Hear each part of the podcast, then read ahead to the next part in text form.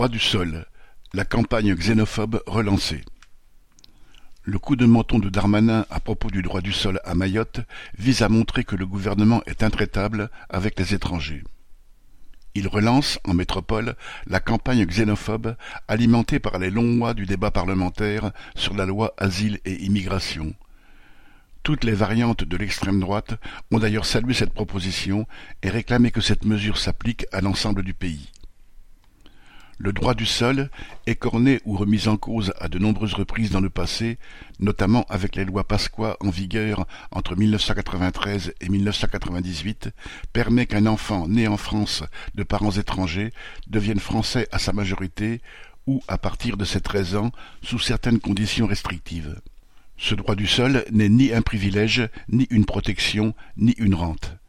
Un riche étranger disposant d'un solide réseau de relations dans l'appareil d'État ou le monde des affaires a bien plus de droits et de facilités qu'un enfant né en France d'une mère étrangère femme de ménage.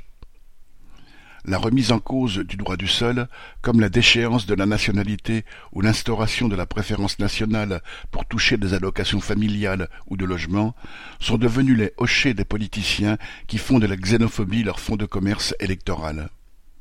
La suppression du droit du sol à Mayotte nécessitant une loi, et sans doute une révision constitutionnelle, le petit milieu des politiciens et journalistes va pouvoir se disputer pendant des mois en s'accusant de laxisme ou en invoquant guillemets, les valeurs de la République, chaque clic monnayant ses voix pour fournir à Macron la majorité qu'il n'a pas.